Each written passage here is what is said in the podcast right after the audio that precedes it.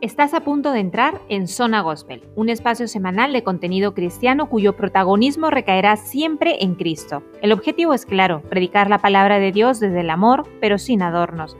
Si este contenido te bendice y deseas recibir notificaciones de nuevos episodios, no dudes en suscribirte. Encuéntranos también en Instagram bajo el mismo nombre y si necesitas oración, puedes escribirnos en cualquier momento. Esperamos verte seguido por aquí. Que disfrutes este episodio. Dios te bendiga.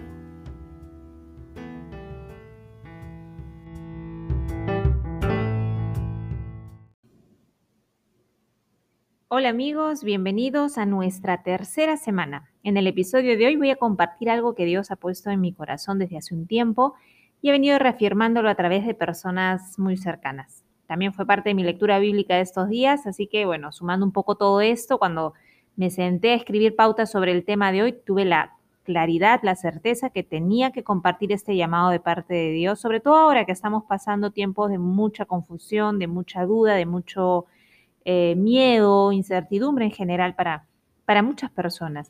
Y es justamente ahora más que nunca que tenemos que buscar ser uno con Dios y aprovechar esta coyuntura como me parece una oportunidad de oro para poder reflejarlo en todas sus formas, pero como iglesia. ¿No les parece? Así que empecemos. Segunda de Corintios 6:14. Quizá les suene pero ahora que vamos a entrar de lleno, pues les va a sonar todavía más. Segunda eh, de Corintios 6:14 es quizá el versículo em, más emblemático y más utilizado cuando se predica sobre el yugo desigual. Pero hoy no es mi intención hablarles sobre el yugo desigual, al menos no desde ese enfoque limitado de pareja.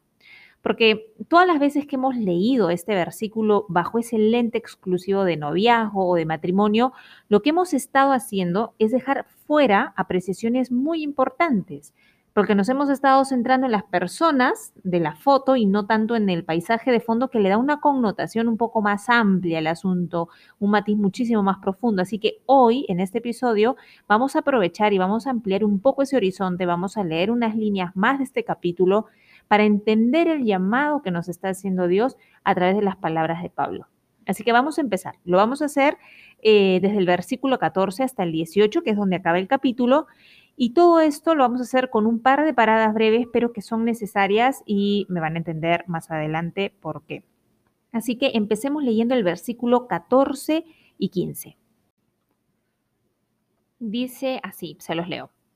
No se unan con los incrédulos en un yugo desigual. Pues, ¿qué tiene en común la justicia con la injusticia? ¿O qué relación puede haber entre la luz y las tinieblas? ¿Qué armonía tiene Cristo con el diablo? ¿Qué tiene en común un creyente con un incrédulo? Hasta aquí, como podrán comprobar, para Dios no hay zonas grises, no hay mundos ni opiniones intermedios. O eres una cosa o eres otra. Y en este caso, eres justicia y luz o, y esta es una O gigante, pesada, maldad e incredulidad. Son condiciones espirituales diametralmente opuestas.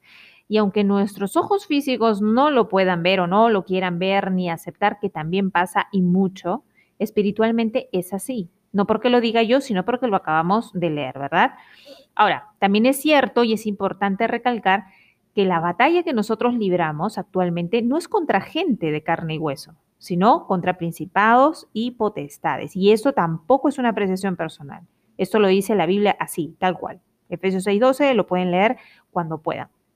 Así que hasta aquí debemos de ser muy cuidadosos y ejercitar nuestro discernimiento sobre cómo estamos lidiando con las personas y su carga espiritual, que no es lo mismo. Porque no se trata de alimentar odios contra nadie, sino de ser conscientes de lo que habita y ejerce dominio sobre esas personas y desde esa claridad manejamos el asunto, tomamos la decisión que tengamos que tomar, en fin. Mi recomendación, lo que personalmente practico, es que lo que podemos hacer y lo que estamos de hecho llamados a hacer y nos debería de nacer de forma espontánea, es hablarles de Dios y de cómo es que Él nos amó primero y más que nadie, ¿no? De cómo es que expresó su amor a través de una persona llamada Jesús, presentarles a Jesús, presentarles el Evangelio, ponernos al tanto de lo que la Biblia dice que va a pasar, lo bueno y lo malo, orar por ellos, por supuesto, y seguir caminando, seguir nuestro camino, ¿no? con la esperanza, obvio, de que en algún momento ellos tomarán la mejor decisión de sus vidas, se arrepentirán de lo que tengan que arrepentirse, buscarán una reconciliación con Dios ahí en la intimidad eh, de la relación que tengan hasta ese momento con Él. Y Dios que es tan bueno, que es tan, eh, vamos a decir, eh, paciente, paternal, misericordioso, les va a dar el encuentro ahí donde estén de la misma forma que en su momento también pasó con nosotros, ¿cierto?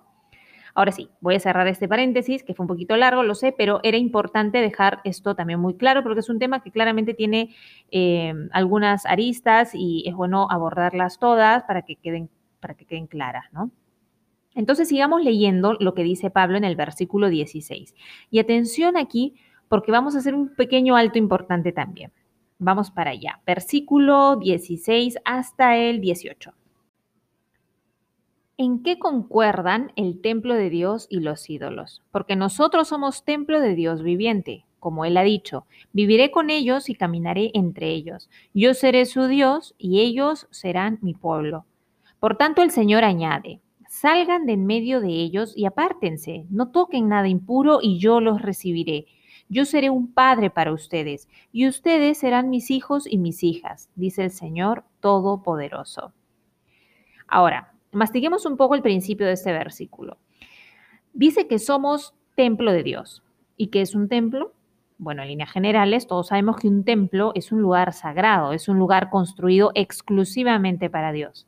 Es un lugar donde, si nos vamos a remontar al contexto bíblico y además hablamos sobre el templo de los judíos, ni siquiera era apto para todos, no podía entrar cualquiera. De hecho, y como dato a resaltar, que la verdad antes de este episodio lo desconocía por completo, es que tal era el celo de los judíos por resguardar la santidad y la exclusividad de su templo y todo lo que sucedía dentro, que estaba rodeado además de un muro que le llamaban Sorej y que tenía múltiples avisos donde Mm, se prohibía de forma muy clara el ingreso de los gentiles, que en esa época eran los no creyentes, en otras palabras.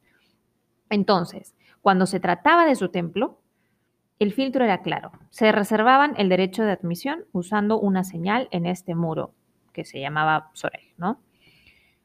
Ahora, ¿qué les parece si trasladamos este Soreg o este muro y su significado espiritual a nuestras vidas? Y una vez ahí, les quiero hacer una pregunta. Bueno, la verdad más de una, pero que finalmente van a apuntar a lo mismo. Para empezar, nuestras decisiones, nuestro andar, nuestro hablar, califica para ser llamado templo de ese Dios viviente del que nos habla Pablo.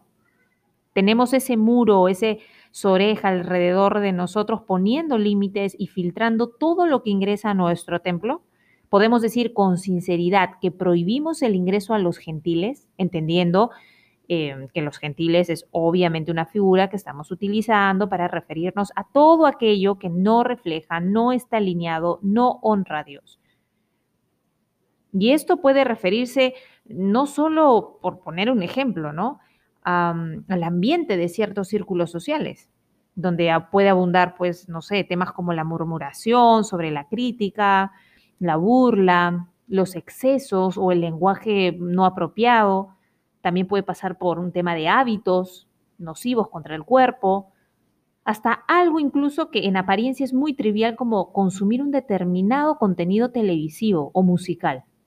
De verdad que aquí la lista es realmente mm, surtida, puede ser muy surtida y larga. Y algunos en este punto incluso me pueden decir, oye, este enfoque yo lo veo un poco legalista, pero ¿lo es realmente? Y yo supongo que la respuesta va a depender mucho y estará en función de cuán íntima sea su relación con Dios y cuánto le conozcan, que no es lo mismo que decir cuánto sepan de Él, sino cuánto le conozcan. Conozcan su corazón, conozcan lo que le alegra, lo que le duele, lo que le ofende. De la misma forma que sucede en una relación de pareja, por ejemplo, donde previamente se ha cultivado la amistad, la intimidad, se conocen, hay cercanía y eso hace que a la otra persona le demos exclusividad, que le demos respeto y muy, muy importante, que le demos preferencia por sobre todo.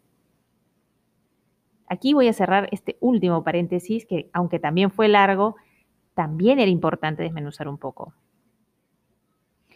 Así que hasta este punto se habrán dado cuenta que relacionar todos estos versículos a un tema de evitar el yugo desigual en el matrimonio, como se suele hacer, es quedarse bastante corto. Aquí lo que Dios hace es un llamado a la santidad en todas sus formas y alcances. Cualquier vinculación que simbolice contaminación va a afectar nuestra santidad y como templos de carne y hueso para Dios, debemos recordarnos siempre quién habita entre nosotros, de quién somos hijos. Que el querer honrar a Dios sea realmente nuestra meta cuando nos despertamos y cuando nos acostamos. Que seamos celosos de sus cosas, de lo que dice su palabra, que seamos selectivos con lo que consumimos diariamente y que claramente mm, muchas veces no santifica nuestra relación con Él siempre, siempre que tengamos dudas de, oye, qué sí va y qué no va, lleven con ustedes, esto es como consejo, porque personalmente me sirve mucho, Primera de Corintios 10:23. ¿Y qué dice Primera de Corintios 10:23? Todo me es lícito, pero no todo me conviene. Todo me es lícito, pero no todo me edifica. En otras palabras, lo que estoy a punto de hacer, lo que estoy a punto de decir, va a fortalecer mi relación con Dios, me va a acercar a Él y muy importante, va a reflejarlo a Él. Y ya, partiendo de ahí, dejar que sea el Espíritu de Dios que habita en nosotros el que haga el trabajo y nos dirija en esa respuesta. Es la única forma de saber que hemos tomado la decisión correcta. Bien amigos, aquí terminamos este capítulo. Espero que haya sido de bendición, que hayan entendido el mensaje de fondo les mando un abrazo muy fuerte y espero poder verlos una próxima vez. Dios mediante.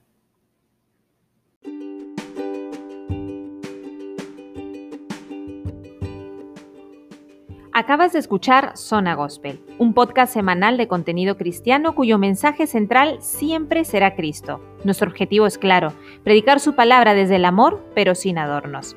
Si nuestro contenido te bendice y deseas recibir notificaciones cuando publiquemos nuevos episodios, no dudes en suscribirte.